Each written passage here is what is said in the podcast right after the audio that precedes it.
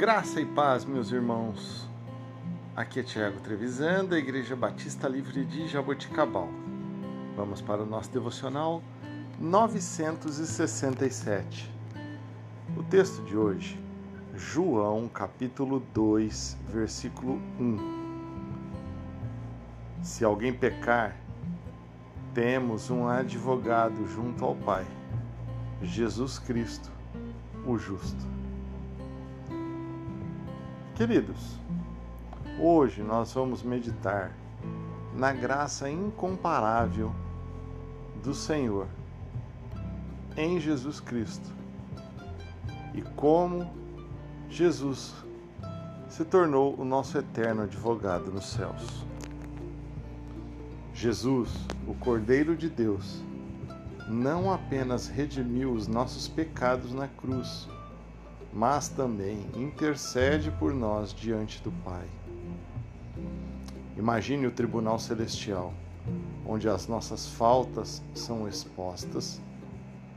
No entanto, ali está Jesus, nosso defensor, apresentando as marcas dos cravos como prova do preço que já foi pago.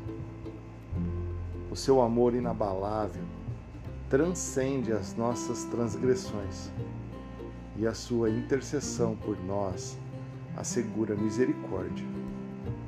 Portanto, em momentos de arrependimento, que possamos nos lembrar que não enfrentaremos a condenação, mas a graça redentora para aqueles que estão em Cristo flui do sacrifício perfeito de Jesus Cristo na cruz do Calvário.